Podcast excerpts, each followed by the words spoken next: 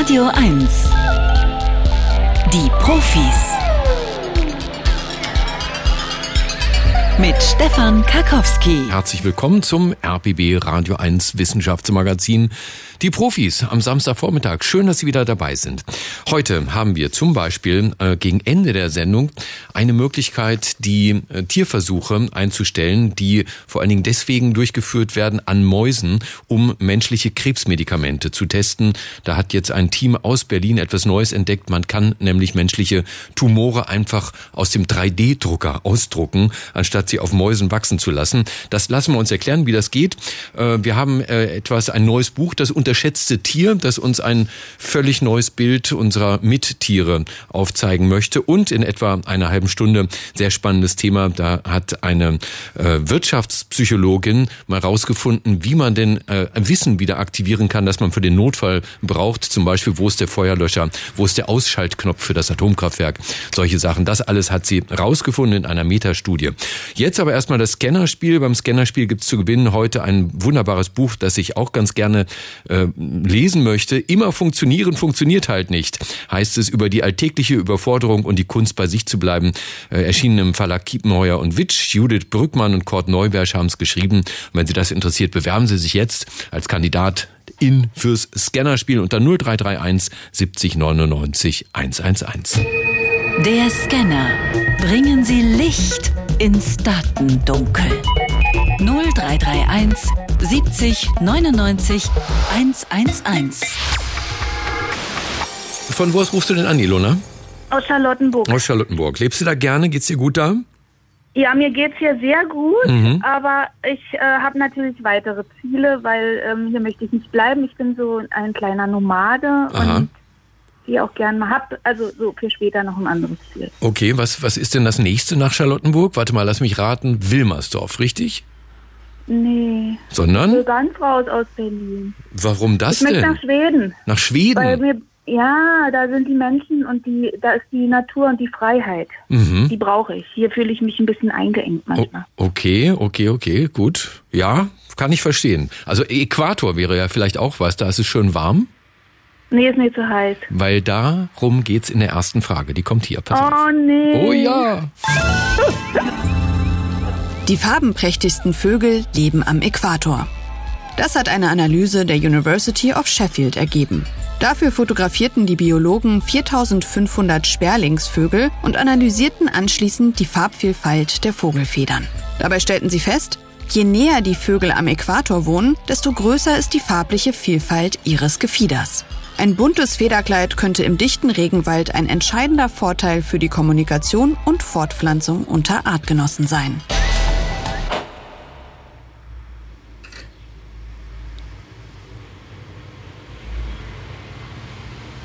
Das ist schön Hallo? still hier. Ja, ich wollte gerade sagen, wer von uns beiden sagt als erster Hallo? Wer von uns beiden bricht als erstes die Stille? Ilona, kann das sein, die farbenprächtigsten Vögel leben am Äquator? Klingt erstmal nicht schlecht. Finde ich gut. Findest du Nehm gut? ich. Und gut ist richtig.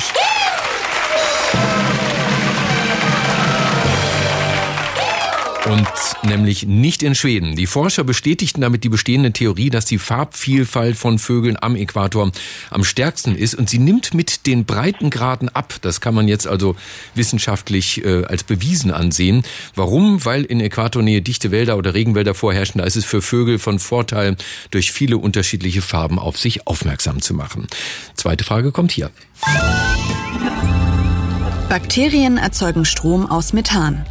Das zeigen Versuche von Mikrobiologen unter der Leitung der Universität Groningen. Dafür bauten die Wissenschaftler eine spezielle Batterie, die aus chemischen und biologischen Prozessen Energie erzeugen soll. Auf einer der Elektroden züchteten sie dafür Bakterien, die Methan benötigen, um zu wachsen. Das Ergebnis?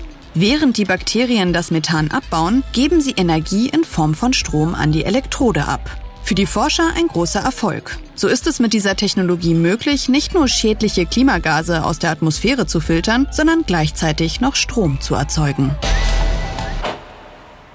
Mhm. Hm. Das ist ja wieder so eine komische Frage. Ach, kann ich mir aber gut vorstellen. Also, Ja. auch das ist richtig. Jawohl.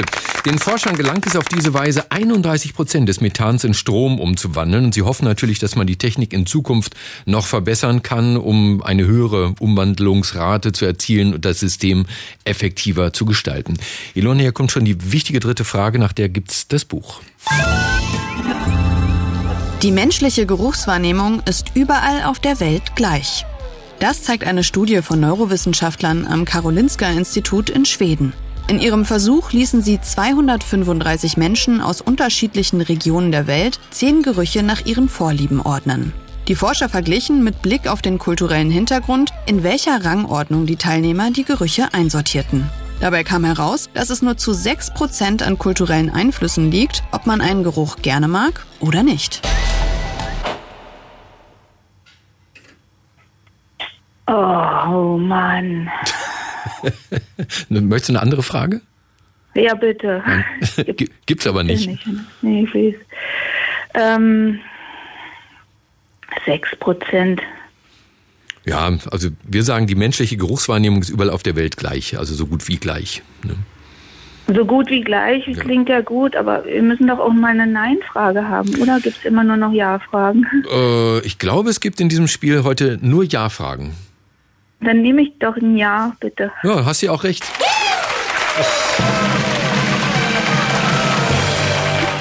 Soll nur keiner sagen, ich hätte dir geholfen. Also, äh, die haben an so Dingen geschnuppert wie Vanillin, Linalol, das ist ein Stoff, der findet sich in Oregano und Basilikum, oder Isovaleriansäure, das ist der Gestank von Fußschweiß. Und die Ergebnisse zeigen tatsächlich, die Präferenzen der einzelnen Personen unterscheiden sich aber, aber über die Kulturen hinweg gibt's keine gravierenden Unterschiede. Alle Menschen finden, was stinkt, das stinkt. Was gut duftet, das duftet gut. Und du hast jetzt ein tolles Buch gewonnen von äh, Judith Brückmann und Kurt Neubersch bei Kiepenheuer und Witsch erschienen, würde im Buchhandel 16 Euro kosten. Das Buch heißt Immer funktionieren, funktioniert halt nicht. Geschrieben haben es äh, Geschwister, die beiden. Äh, Brückmann ist Coach, Neubersch ist Psychotherapeut und sie geben jetzt anhand von Praxiserfahrungen und persönlichen Anekdoten eine Handreichung, wie man Strategien entwickeln kann, aus der eigenen Überforderungsspirale rauszukommen. Das kannst du jetzt einstecken und nach Hause gehen. Aber ich mache dir jetzt noch dieses Angebot. Der letzte Scan. Echte Profis gewinnen ein Jahresabo von Mare oder verlieren alles. Ne? Also wenn du noch eine Frage nimmst und die falsch beantwortest, ist auch das Buch wieder weg. Aber wenn sie richtig ist, dann hast du Buch und Abo, Ilona. Ach, das ist ja wieder auch eine schwierige Frage. Mhm. Wie ich die jetzt beantworten so weiß ich ehrlich gesagt nicht. Hm. Ich nehme mal das äh, Abo nochmal mit. Ich versuch's und wenn nicht, dann war es einfach mal ein schönes Gespräch mit dir. Hier kommt die vierte Frage. Hunde wirken wie Schmerzmittel. Das legen die Ergebnisse einer soziologischen Studie der University of Saskatchewan nahe. Die Forscher ließen Patienten in einer Notaufnahme angeben, wie viele Schmerzen sie auf einer Skala von 1 bis 10 verspüren. Anschließend verbrachten die Patienten 10 Minuten mit einem Therapiehund und wurden dann erneut zu ihrem Schmerzempfinden befragt. Eine Kontrollgruppe bekam keinen Hundebesuch. Das Ergebnis? Patienten, die Zeit mit dem Hund verbrachten, gaben nach dem Kuscheln mit den Vierbeinern an, weniger Schmerzen zu haben. Das ist der Beweis dafür, dass Therapiehunde nicht nur beruhigend wirken, sondern auch Schmerzen lindern können, so die Forscher. Ja, ist ja schon skurril. Nochmal ein Ja. Also mein Bauchgefühl sagt Ja. Boah, dann will ich da gar nicht dran rummerkeln. Ja, yeah, tatsächlich vier Jahre, habe ich ja auch gesagt vorher. Tatsächlich war die Erfahrung, in eine Notaufnahme zu kommen, die könne an sich bereits viel Stress für Patienten bedeuten, sagen die Forscher. Grelles Licht, lange Wartezeiten. Ja, man sieht ja dann auch andere kranke Patienten. Da ist wenig Ruhe und Gelassenheit. Das wäre aber wichtig für Patienten und auch das Personal. Und genau da können Therapiehunde ansetzen, sagen die Ergebnisse der Studie. Ilona, Vollkommen richtig glatter Durchmarsch, vier richtige, tolles Buch gewonnen und Abo dazu. Danke fürs Mitspielen erstmal. Ich bedanke mich für so viele tolle, spannende Fragen und Erkenntnisse und Horizonterweiterungen meinerseits. Sehr gerne. Danke, dass du dabei warst. Ruf mal wieder an, ne? einen der nächsten Mach Samstage. Mach dir ein ja. ganz, ganz schönes Wochenende und du weißt das Wichtigste jetzt, nicht auflegen. Ne? Ja, danke ebenso. Jo, tschüss, tschüss. Tschüss. Viele von Ihnen haben bestimmt irgendwann mal einen Erste-Hilfe-Kurs gemacht. Lang ist her bei mir. Ja, ich habe sogar noch an der Schule in äh, Westdeutschland damals einen Kurs in Zivilverteidigung gehabt. Ja, ich erinnere mich nur noch an die Aktentasche, die ich mir über den Kopf halten sollte, wenn der Atomblitz aufleuchtet. Hm. Aber weder wüsste ich heute noch, wie genau die stabile Seitenlage geht, noch welcher Sirenenton ABC-Alarm bedeutet. Wie, wie geht's Ihnen? Gut, dass es die Wirtschaftspsychologin Marina Klostermann gibt, Doktorandin an der Ruhr-Uni Bochum. Sie hat mit einer Metastudie Methoden entwickelt, die den Kompetenzverlust in Notfällen begrenzen sollen. Frau Klostermann, guten Morgen. Guten Morgen. Ihr Ziel war es, die Sicherheit in der Hochrisikoindustrie zu verbessern. Welches Notfallszenario könnten Sie sich denn da vorstellen? Genau, äh, wenn wir uns jetzt nochmal irgendwie zurückerinnern an so Katastrophen wie Tschernobyl, ähm, das ist so ein, ja, daran können wir uns, glaube ich, alle noch erinnern. Ähm, da ist einiges schiefgelaufen. Ähm, und zwar sollte ja da der Reaktor manuell heruntergefahren werden. Das sind so Situationen, das macht man nicht so oft. Da gab es dann auch noch einige Komplikationen mit dem Ergebnis, ähm, dass es eben zu dieser riesigen Katastrophe gekommen ist. Ähm, das ist so eine Situation einfach, wo man äh, sagen kann, naja, da wurde vielleicht ähm, das Wissen und die Fertigkeiten nicht richtig angewandt. Ähm, ein anderes Beispiel, was mir noch einfällt, ähm, kommt so aus der chemischen Industrie in Amerika wo man sich so versucht hat, auf den Hurricane Harvey vorzubereiten. Man muss da das Kühlsystem instand halten. Und was ist da passiert? Ähm, die BedienerInnen dieser chemischen Industrieanlage haben schlichtweg äh, vergessen, wie schwerwiegend eigentlich so Unwetterkatastrophen sind. Klingt erstmal banal, ähm, hat aber dazu geführt, dass die falschen Handlungen durchgeführt wurden. Und das sind so ähm, Situationen, die man sich vorstellen kann, die eben ja sehr schwerwiegend sein können und ja, mhm. so. Was ist ja. es denn eigentlich genau, das im Notfall das richtige und schnelle Handeln behindert?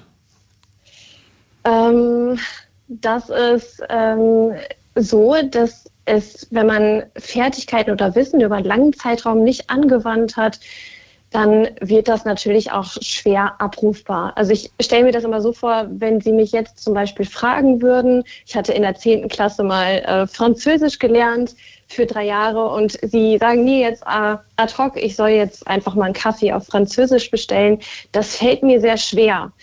Ähm, so ähnlich kann man sich das vorstellen, äh, geht es BedienerInnen, die einfach über einen ganz, ganz langen Zeitraum dieses Wissen oder die Kompetenzen im Störfall nicht anwenden mussten. Und wenn es dann eben zu diesem Störfall kommt, muss das ad hoc mobilisiert werden. So kann man sich das vorstellen. Und das ist dann umso schwieriger, je länger das nicht angewandt wurde. Und das Besondere in der Störfallsituation kommt noch hinzu, man steht natürlich auch unter Stress und Zeitdruck. Das heißt, das erschwert den Abruf von relevantem Wissen noch zudem. Sie haben dann 58 Studien ausgewertet zum genau. Thema aus 50 Jahren insgesamt, haben die Ergebnisse mhm. systematisiert mhm. und daraus dann eine Methode entwickelt, um Notfallwissen auf dem neuesten Stand zu halten. Wie machen, machen wir das denn am besten? Genau, es gibt eigentlich ähm, ja, zwei, zwei Faktoren. Also das eine ist einmal das Training selbst. Also wenn wir ähm, zunächst einmal das relevante Wissen und die Fertigkeiten erwerben wollen. Und das andere ist hinterher die Auffrischung. Das heißt, ähm, natürlich, ne, man muss auch das Wissen und die Fertigkeiten immer wieder ähm, auffrischen, sonst ist es weg oder man hat schlichtweg vergessen. Bei dem Erwerb ist es wichtig, dass man ähm, den oder die BedienerInnen, zum Beispiel jetzt in einer hochautomatisierten Anlage, zunächst nicht äh, mental überanstrengt im Training, ähm, das kann man vermeiden, indem man zum Beispiel zunächst erstmal praktisch übt ähm, und dann später, wenn man schon einiges Wissen erworben hat, dann auch ähm, ja, ein tiefergehendes Verständnis aufbaut über die komplexen Systemzusammenhänge zum Beispiel. Später ist es dann wichtig, dass ähm, wir auch weiter auffrischen. Auch hier gilt, ähm, wenn man es eher mit unerfahrenen BedienerInnen zu tun hat, dann sollte man auch hier eher ähm, zunächst praktische Übungen einsetzen und dann später kann man auch sagen, ähm, eine mentale Übung beispielsweise reicht völlig aus, um relevantes Wissen und Kompetenzen zu erhalten. Ähm, genau, ganz interessant ist auch noch, dass auch ganz einfache Dinge wie zum Beispiel Feedback im Training, aber auch Blickführung im System, das ist so ein sogenanntes Gaze Guiding Tool, oder auch Gedächtnisstützen in der Praxis schon sehr hilfreich sind, um das Wissen und die Fertigkeiten weiter zu erhalten. Wunderbar, wie man Wissen für den Notfall wachhält, erforscht von der Wirtschaftspsychologin Marina Klostermann von der Ruhr-Uni Bochum. Frau Klostermann, tausend Dank dafür und Ihnen noch ein schönes Wochenende. Gleichfalls. Danke, tschüss. tschüss.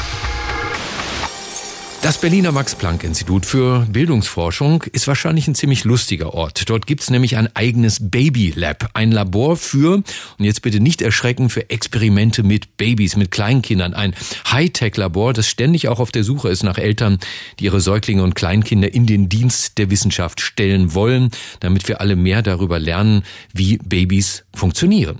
Auch die Entwicklungspsychologin Stella Gerdemann hat dort ihren Master gemacht und erforscht, wie Kleinkinder Kinder Pflanzen erkennen und von anderen Gegenständen unterscheiden können. Frau Gerdemann, guten Morgen. Guten Morgen. In welchem Zusammenhang ist diese Forschungsfrage wichtig, ob Kinder Pflanzen erkennen und unterscheiden können? Ja, heutzutage begegnen wir Pflanzen ja meist in wenig bedrohlichen Kontexten, also beispielsweise im Supermarkt oder im botanischen Garten. Und äh, dort wurden Pflanzen ja bereits danach ausgewählt, dass sie sozusagen sicher für den menschlichen Kontakt sind. Und eine Grundüberlegung ist nun, dass diese Art und Weise, Pflanzen zu begegnen, nicht repräsentativ äh, ist für die Art, wie unsere Vorfahren im Verlauf der Menschheitsgeschichte mit Pflanzen in Kontakt kamen. Also im Verlauf der Menschheitsgeschichte mussten unsere Vorfahren immer wieder beispielsweise zwischen gefährlichen und sicheren oder essbaren Pflanzen unterscheiden können. Ja, und Sie wollen jetzt rausfinden, ob das angeboren ist, diese Fähigkeit, oder ob das erlernt wird, richtig? Also grundsätzlich ähm, basierend sagen auf dieser Grundannahme, dass es immer wieder nötig war, zwischen giftigen oder gefährlichen und sicheren Pflanzen zu unterscheiden, ist eben eine Grundüberlegung, dass es jetzt bestimmte kognitive Mechanismen geben könnte, die es Kindern bereits relativ früh ermöglichen, äh, relevantes Wissen über Pflanzen zu erwerben. Also beispielsweise darüber, was Pflanzen voneinander unterscheidet. Mhm. Eine Situation, die wir uns jetzt vorstellen können, ist, dass es viele ähm, Pflanzen geben kann, die relativ ähnlich aussehen, also die beispielsweise alle grüne Blätter haben. Aber manche dieser Pflanzen können jetzt giftig oder gefährlich sein, während andere sicher sein können. Und eine Frage ist nun, wie wir es bewerkstelligen, diese unterschiedlichen Pflanzen voneinander zu unterscheiden. Genau, und Sie können ja nun die Kleinen äh, nicht einfach fragen, was ist Basilikum und was ist was anderes, weil sie in dem Alter in der Regel noch nicht sprechen können. Also welche Versuchsanordnung haben Sie sich denn ausdenken müssen, um dieses Problem zu lösen? Genau, also in, in, meiner Masterarbeit habe ich mich jetzt damit beschäftigt, wie Kleinkinder im Alter von anderthalb Jahren es bewerkstelligen, Pflanzen äh, einander zuzuordnen und wie sie, äh, da, wie sie im Vergleich dazu mit ähnlichen menschengemachten Gegenständen umgehen. Und was meine Masterarbeitsbetreuerin Annie Words vom Max-Planck-Institut für Bildungsforschung und Berlin äh, dabei gedacht haben, ist, dass wir äh, Kindern äh, unterschiedliche Arten von Pflanzen zeigen. Also die hatten alle unterschiedliche Blattformen und sie hatten auch unterschiedliche Topffarben. Mhm. Und ähm, dann haben wir noch menschengemachte Gegenstände hergestellt und die muss man sich in etwa so wie Staubwedel vorstellen. Und um die herzustellen, haben wir das gleiche Blattmaterial, das wir für die Pflanzen genutzt haben, verwendet, nur dass wir es für die menschengemachten Gegenstände Gold und Silber bemalt haben, so dass es eben künstlich aussah. Und dieses künstliche Blattmaterial haben wir dann an Rundstäbe befestigt. Und die waren dann auch bunt, also so wie die Töpfe der Pflanzen. Ja. Und was wir dann im Experiment gemacht haben, ist, dass wir den Kindern beispielsweise eine Pflanze gezeigt haben. Das war das Zielobjekt. Und diese Pflanze hatte runde Blätter beispielsweise und einen blauen Topf. Und dann haben wir den Kindern zwei weitere Pflanzen gezeigt. Eine weitere Pflanze auch mit runden Blättern und einem gelben Topf Und dann hatten wir noch eine weitere Pflanze. Beispielsweise hatten wir eine Pflanze, die ein bisschen aussah wie Schnittlauch, also die hatte ganz gerade Blätter und dann auch einen blauen Topf. Und dann haben wir die Kinder gefragt, welches dieser zwei weiteren Objekte zu dem Zielobjekt passt. Also die Pflanze mit den runden Blättern oder die Pflanze mit den gleichen, mit der gleichen Topffarbe. Mhm. Und das Gleiche haben wir dann bei den menschengemachten Gegenständen auch untersucht. Und unsere Befunde haben gezeigt, dass die Kinder bei den Pflanzen eher auf eine Ähnlichkeit in der Form der Blätter geachtet haben, während sie bei den menschengemachten Gegenständen zum Teil diese blattformähnliche Struktur genutzt haben bei der Zuordnung und zum Teil aber auch die Farbe des Rundstabs verwendet haben, um die äh, menschengemachten Gegenstände einander zuzuordnen. Mhm. Aber das Wissen, welche Pflanze essbar ist und welche giftig, haben Kinder dadurch ja noch nicht, oder? Also grundsätzlich äh, können könnte diese vorsichtige Kategorisierungsstrategie, die wir in unserer Studie gesehen haben bei den Kindern, also dass sie die Pflanzen nur nach den Blattformen einander zugeordnet haben, Kindern eben dabei helfen, Wissen, ähm, dass sie zum Beispiel über eine Pflanze lernen, nur auf Pflanzen mit einer ähnlichen Blattform zu übertragen. Und da, daher würden sie dieses Wissen vermutlich auch nur auf Pflanzen, die der gleichen Art angehören, übertragen. Mhm. Also wenn Kinder beispielsweise lernen, dass eine Pflanze sicher oder essbar ist, dann würden sie dieses Wissen auf der Grundlage dieser Kategorisierungsstrategie nur auf Pflanzen mit einer ähnlichen Blattform übertragen und nicht dann davon ausgehen, dass alle Pflanzen essbar sind. Verstehe. Und, ja.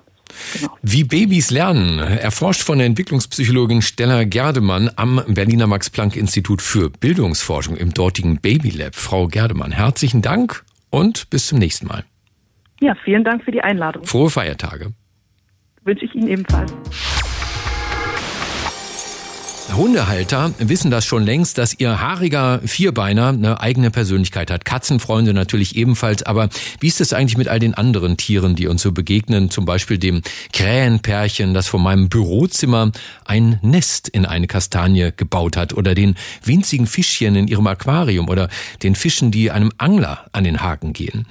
Ein neuer wissenschaftlicher Sammelband ruft uns nun dazu auf, unser Verhältnis zu Tieren grundsätzlich zu überdenken. Einer der Mitherausgeber ist der Verhaltensbiologe Dr. Niklas Kästner. Er ist Leiter der Online-Wissenschaftsplattform Ethologisch. Herr Kästner, guten Morgen. Guten Morgen. Sie haben Ihr Buch genannt Das unterschätzte Tier. Da geht es um die Gefühle der Tiere, die Lernfähigkeit, den Gerechtigkeitssinn und generell auch den Wandel unseres Tierbildes. Und da hat mich eine Überschrift ganz besonders gepackt, nämlich die industrielle Tierhaltung als Nebenwirkung einer wissenschaftlichen Fehleinschätzung. Was steckt dahinter? Ja, das ist ein Beitrag von Jörg Louis und er geht da eigentlich der Frage auf den Grund, ähm, wie es dazu kommen konnte, dass wir heute ja Tiere wie in Fabriken halten und, und die industriell unsere Lebensmittel produzieren lassen. Und er stellt die These auf, dass da ganz entscheidend für war, dass so eine bestimmte wissenschaftliche Strömung, der Behaviorismus, ähm, äh, oft Tieren Gefühle abgesprochen hat und er die so dargestellt hat, die, die können lernen durch Versuch und Irrtum und so weiter, aber in denen geht nicht viel vor. Und das hat man so ein bisschen als Rechtfertigung genommen, ist seine These und so konnte sich ähm, dieses System entwickeln. Mhm. Also Tiere sind doof, die kann man ruhig da reinstellen, die haben keine Bedürfnisse. Genau, und die merken auch nicht, also die, die empfinden nicht sowas wie, wie Schmerz, ähm, wie Leid oder Freude oder sowas und haben keine hohen Ansprüche ans Leben, was das emotionale Erleben angeht. Hm. Sie kritisieren im Buch, dass die Art, wie wir mit Tieren umgehen, nicht mehr dem wissenschaftlichen Verständnis von Tieren entspricht. Das hier war ja gerade ein gutes Beispiel dafür. Was haben Sie noch für Beispiele?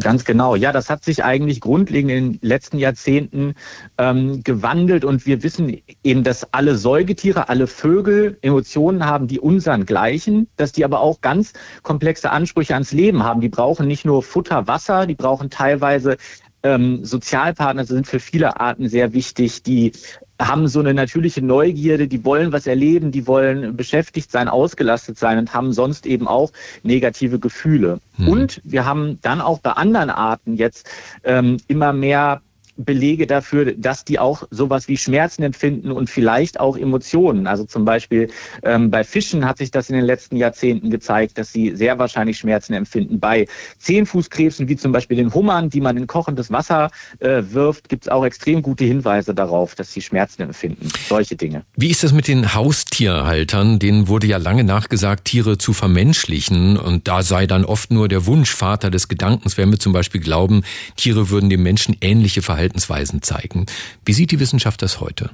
Ja, da muss man ganz genau aufpassen. Also einerseits ist es absolut richtig, dieser Vorwurf, man würde menschliche Emotionen reininterpretieren und Tiere hätten eigentlich äh, diese Emotionen nicht. Das hat sich äh, vielfach als falsch herausgestellt. Es gibt heute auch gute Hinweise, dass Hunde zum Beispiel sowas wie Eifersucht empfinden können ähm, und so die äh, grundlegenden Emotionen sowieso.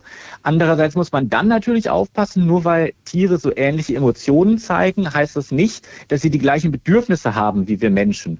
Ne? Und wenn man jetzt ein Tier ver vermenschlicht in der Hinsicht, dass man es behandelt wie ein Mensch, dann kann es natürlich sein, dass das konträr zu den Bedürfnissen der Tiere läuft. Und das wiederum ist dann natürlich auch ein Problem. Ähm, und was ist mit dem tierischen Gerechtigkeitssinn? Gibt es den wirklich? Ja, da gibt es einige ähm, Belege bei verschiedenen Arten, dass Tiere sowas wie Fairness empfinden können. Wenn man da zum Beispiel bei Kapuzineraffen, weiblichen Kapuzineraffen ist das gut gezeigt, wenn man da zwei hat und die sollen beide was machen. Also die geben zum Beispiel dem Menschen irgendeinen Gegenstand und werden dafür mit einer Futterbelohnung ähm, belohnt und der eine Affe kriegt aber eine sehr begehrte Futterbelohnung. Ich glaube, es war eine Weintraube in der Studie und der andere kriegt eine Gurke dann kann man sehen, dass das extrem zu Frustration führt und ähm, die teilweise aufhören mitzuarbeiten oder die Gurke dem Experimentator oder der Experimentatorin entgegenwerfen oder irgendwie am, ähm, am Fenster rütteln zu dem anderen Affen und so. Und das ähnliche Versuche gibt es auch bei Hunden zum Beispiel, die eben darauf hinweisen, dass sie schon sowas wie ein Fairness-Empfinden haben. Diese und noch viel mehr Erkenntnisse über das Tier, das unterschätzte Tier, so heißt das Buch übrigens, finden Sie genau in diesem Buch mit herausgegeben vom Verhaltensbiologen Dr. Niklas Kästner. Er leitet die Online-Wissenschaftsplattform Ethologisch, die immer einen Besuch wert ist. Herr Kästner, danke dafür und frohe Feiertage noch. Danke, das wünsche ich Ihnen auch. Pilze. Pilze sind, ich mache jetzt mal ein bisschen Wikipedia-Wissen, das dritte große Reich eukaryotischer Lebewesen neben den Tieren und den Pflanzen. Ja, es stimmt. Pilze sind weder Tiere noch Pflanzen, sind irgendwas anderes. Sie können keine Photosynthese betreiben wie die Pflanzen. Sie sind aber sesshaft wie die Pflanzen und können nicht rumlaufen wie die Tiere. Also Pilze sind schon ziemlich rätselhaft und man weiß, dass der größte Teil des Pilzes unterirdisch wächst. Jetzt weiß man auch schon eine ganze Weile, dass sich Pilze elektrischer Impulse bedienen, die sie zwischeneinander hin und her schicken. Das hat frühere Forschung bereits ergeben und jetzt gibt es eine neue Studie der University of the West of England. Die hat diese kleinen Stromstöße nun mal genauer unter die Lupe genommen und einige Regelmäßigkeiten gefunden. Ist das womöglich die geheime Sprache der Pilze? Das soll uns einer erklären, der sich immer schon gerne die Radieschen von unten angeschaut hat. Er ist Mitglied des Komitees des IG Nobelpreises für kuriose wissenschaftliche Forschungen, Vorsitzender der Deutschen Dracula-Gesellschaft und der bekannteste Kriminalbiologe der Welt. Dr. Marc Benecke, live auf Radio 1, die Profis. Einen verpilzten guten Morgen wünsche ich dir, lieber Marc verflochtene Grüße zurück, lieber Steffen. Ja, schön. Das möge dein Myzel ewig wachsen. Genau. Ähm, also elektrische Impulse, das verstehe ich schon mal gar nicht. Wie können Pilze elektrische Impulse aussenden? Alle äh, oder viele Lebewesen äh, nutzen Strom, um äh, beispielsweise durch Kabeln, wie wir das bei den von dir genannten Tieren kennen, Mitteilungen zu senden. Also beispielsweise, dass wir uns hören, das funktioniert ja nicht so wie bei, keine Ahnung, dass irgendeine Membran in unserem Kopf ist, sondern an unseren Ohren werden äh, diese Reize umgewandelt in Strom, durch diese Stromkabel durchgeschickt, durch die Nerven und dann weitergeleitet. Und generell können Zellen das. Die können durch kleine Unterschiede der Spannung, können die so, und das ist jetzt das Interessante daran, können die die sogenannte Spikes auslösen, also so etwas, was dann auch wirklich weiter transportiert wird, also so eine, eine Entladung. Und hier in dem Fall die Stars äh, dieses Labors, das ist das Labor für unkonventionelle Computertechniken äh, von der Europäischen Union übrigens gefördert. Die haben also dort äh, einmal australische Geisterpilze, dann Samtfußrüblinge untersucht, sehr, sehr schön, dann den gemeinen Spaltblätterling, die Puppenkornkeule, die wächst aus so Schmetterlingspuppen raus mit so orangenen Keulchen, den Flamingo-Seitling, der heißt so, weil er so halt gefärbt ist wie Flamingos, und den harzigen Lackporling. Und in diese haben die jetzt ähm, winzig kleine Elektroden reingesteckt, gesteckt, so dünne Drähte im Abstand von ein bis zwei Zentimeter und dann mal geguckt, wie die von dir genannten Entladungen, also diese kleinen Stromstöße, welche Form und äh, ja, äh, welchen Abstand die haben. Jetzt muss man dazu wissen, wir wissen noch nicht mal, wie das bei Menschen funktioniert, ehrlich gesagt. Das sind sogenannte Trains. Also das heißt, wenn du solche Entladungen hast, dann hast du meinetwegen fünf oder zehn und die sind dann wie, tja, ein, ein Zug werden die abgeschickt und danach kommt der nächste Zug. Also wie so ein Zug, der auf Schienen fährt, sozusagen. Die haben natürlich nur ganz geringe Spannungen, 0,3 Millivolt oder irgend sowas. Ähm, aber die kann man jetzt natürlich sprachwissenschaftlich untersuchen. Mhm. Nochmal, bei Menschen ist es noch nicht gelungen, das zu entschlüsseln. Wir wissen also nicht, wie auf der Nerven- und Stromebene die menschliche Sprache funktioniert. Aber ein Grund mehr, das jetzt bei den Pilzen vielleicht mal auszuprobieren. Und ich weiß nicht, ähm, manche kennen vielleicht die tanzenden Männchen von Sherlock Holmes. Das ist so eine Geschichte, da wird anhand von tanzenden tanzenden Männchen eine geheime Botschaft übertragen. Das nennt man äh, Entropie, also die, die äh, Häufigkeit von bestimmten Buchstaben, die vorkommt, wenn du irgendwas hast. Tanzende Männchen oder irgendwelche anderen Codes. So, so knackt man Codes jedenfalls. Und das zweite, was man dafür anwendet, ist die Lift-Sample-Verflochtenheit. Also man guckt, wie kompliziert und schwierig diese Sprache sein könnte. Und es stellt sich raus, der Spaltblätterling hat tatsächlich eine sehr, also wenn man diese Techniken anwendet, kommt dabei raus, hat komplizierte Sätze, die aus bis zu 50 Worten bestehen ähm, die, Im Schnitt sind es aber nur 15 bis 20 Worte ungefähr. Und ein so ein Wort besteht aus sechs von solchen Entladungen, die dann als Train abgeschickt werden. Nochmal, das ist bei Menschen auch so. Also das ist jetzt nicht so ungewöhnlich. Das Seltsame ist natürlich nur, oder das Interessante, ist, dass diese, äh, die sprechen langsam, die Pilze. Die sind unheimlich langsam. Also die, diese Abstände können eine bis 21 Stunden dauern, manchmal aber natürlich auch viel kürzer. Das heißt, man muss sich das vielleicht wie die Ents beim Herrn der Ringe vorstellen, die Bäume, die, wenn wir Menschen schon längst mit dem Gespräch zu Ende wären, werden noch nicht mal die Begrüßung gesagt haben. Hm. Aber ähm, wenn man die Techniken anwendet, kommt also raus, die Pilze könnten vielleicht diese Stromschwankungen äh, als Sprache verwenden. Faszinierend. Und was erzählen sich Pilze wohl im Wald? Wahrscheinlich Pilzwitze. Das war Dr. Marc Benecke, live auf Radio 1, die Profis. Wir sind, das wissen Sie, wenn Sie die Profis oft hören, generell gegen Tierversuche und freuen uns natürlich immer, wenn die Wissenschaft Wege findet, Tierversuche zu umgehen, zum Beispiel beim Testen neuer Medikamente in der Krebsforschung. Und da hat der Biochemiker Professor Dr. Jens Kurek jetzt eine sehr schöne Erfindung gemacht am Institut für Biotechnologie der TU Berlin. Statt äh, diese Tumore auf Mäusen wachsen zu lassen, druckt er menschliche Tumorzellen einfach mit einem 3D-Drucker aus. Guten Tag, Herr Kurek. Ja, schönen guten Tag. Wie läuft denn das normalerweise, wenn Krebsmedikamente für Menschen an Mäusen getestet werden? Mhm. Also man muss dazu sagen, man testet sie zunächst erstmal an Zellen im Labor vor und dann hat man meinetwegen einen neuen Medikamentenkandidaten, den man weiter testen möchte. Dann macht man aus menschlichen Tumorzellen einen Tumor, den man den Mäusen implantiert. Der wird dann in den Mäusen wachsen gelassen und dann werden diese Kandidaten für neue Medikamente den Mäusen gespritzt. Mhm. Und dann beobachtet man, ob der Tumor halt dadurch schrumpft oder zumindest im Wachstum eingeschränkt wird. Es stimmt es, dass die Ergebnisse nach Tierversuchen so ungenau sind, dass man sich 97 Prozent, also wirklich 97 Prozent aller Tierversuche in diesem Bereich sparen könnte, weil die Ergebnisse nicht auf den Menschen übertragbar sind? Ja, diese 97 Prozent sind nicht ganz unumstritten, aber es sind, ist eine, eine Zahl. Also ob das jetzt zwei, drei Prozent mehr sind, das ist immer oder weniger, das wird etwas umstritten sein. Aber ein sehr, sehr hoher Anteil ist dann nicht auf den Menschen übertragbar. Das heißt, wir haben Ergebnisse aus Tierversuchen, die sehr vielversprechend sind. Der Tumor wird kleiner, die Medikamente sind gut verträglich. Und dann werden klinische Studien an Menschen gemacht und plötzlich wirkt es nicht mehr oder hat ganz starke Nebenwirkungen. Also es ist relativ schlecht übertragbar. Wie genau, genau wie genau funktioniert nun Ihre Methode? Also wie, wie geht das? Tumor Tumorzellen aus einem Drucker. Genau. Also wir betten die Tumorzellen in ein Hydrogel ein. Also so, sieht fast so ein bisschen aus wie ein Gel, wie ein Gummibärchen, so ein Gel in etwa. Und da haben wir die Tumorzellen drum, drin. Und was das Wichtige ist, drumherum haben wir dann auch gesunde Zellen. Das ist nämlich beim Tierversuch zum Beispiel das Problem, dass ich ja einen menschlichen Tumor in einer Maus habe. Das heißt, die Umgebung ist dann von der Maus, während wir auch äh, menschliche Zellen als, also die Tumorzellen und in menschliche Zellen in der Umgebung drucken können. Und das wird dann durch so ganz feine Düsen herausgepresst und dann kann man in der Mitte so einen kleinen Tumor machen und außenrum dann das gesunde Gewebe. Und das lebt dann? Das lebt, genau. Das tun wir dann in ähm, Kulturschränke, das wird mit Medien versorgt die so etwas wie Blutersatz sind und dann leben diese Zellen, genau, über mehrere Wochen. Ähm, kann man damit auch ganze Menschen ausdrucken? Ja, das ist so die, äh, das Horrorszenario. Ich hoffe mal, dass es dazu nicht kommen wird. Also was wir ja machen wollen, sind Organmodelle zu drucken.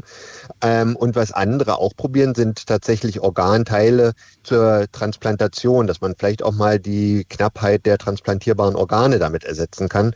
Aber ein ganzer Mensch ist zum Glück sehr unrealistisch. Ich sage nie, nie, man weiß ja nie, wie es weitergeht, aber ich hoffe mal, dass es nie dazu kommen wird. Hm.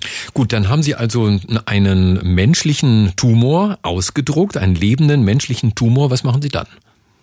Ja, dann testen wir daran Medikamente. Also wir haben bisher äh, mehr Standardmedikamente getestet und können dann zum Beispiel sehen, hier dieses eine Medikament, das wir getestet haben, ist ganz spezifisch, tötet in einem mittleren Konzentrationsbereich die Tumorzellen, ab, aber lässt die gesunden Zellen unbeeinflusst. Das ist ja genau das, was wir wollen.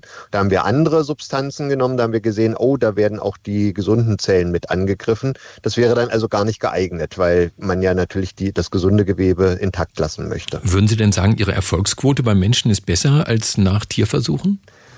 Soweit, das müssen wir ehrlich gestehen, sind wir noch nicht. Wir hoffen einfach dahin zu arbeiten, dass wir einfach durch diese, dieses gesamte menschliche System ähm, eine realistischere Voraussage haben und damit die Forschung so nach und nach verbessern können und die Erfolgsquote verbessern können. Und äh, für wie wahrscheinlich halten Sie es, dass viele Labors jetzt diese Methode übernehmen? Das ist ein aufkommender Forschungszweig und da gibt es schon sehr viel Aktivitäten in die Richtung, dass man immer mehr solche humanen Organmodelle für alle möglichen Krankheitsmodelle übernimmt. Wir haben in Berlin da gerade auch sehr, sehr viel Initiativen. Wir versuchen ja äh, gerade in Berlin sehr intensiv Tierversuchsalternativen zu, zu generieren. Beispielsweise haben wir ein Einstein-Zentrum, 3R für Tierversuchsalternativen. All das sind Initiativen, wo immer mehr Wissenschaftler jetzt versuchen, von den Tierversuchen wegzukommen und solche humanen Alternativen zu, zu nutzen. Und diese organischen 3D-Drucker, sind das so Supermaschinen, die man sich erstmal leisten können muss? Ja, also äh, in Zahlen ausgedrückt, wir haben einen für 40.000, einen für 160.000, also die sind schon nicht ganz günstig, aber in der Forschung andere Forschungszweige sind nochmal deutlich teurer. Also es ist so ein mittelteurer Forschungszweig. Also eine Möglichkeit wegzukommen von den Tierversuchen, vorgestellt vom Biochemiker Professor Dr. Jens Kurik, der am Institut für Biotechnologie der TU Berlin menschliche Tumore ausdruckt. Herr Kurik, herzlichen Dank und Ihnen ein paar schöne Feiertage. Ja, für Sie auch. Vielen Dank. Danke. Auf Wiederhören. Radio 1. Marias Haushaltstipps. Schnittblumen halten länger frisch, wenn man ein bis zwei Stücke Würfelzucker ins Wasser gibt. Radio 1. Nur für Erwachsene.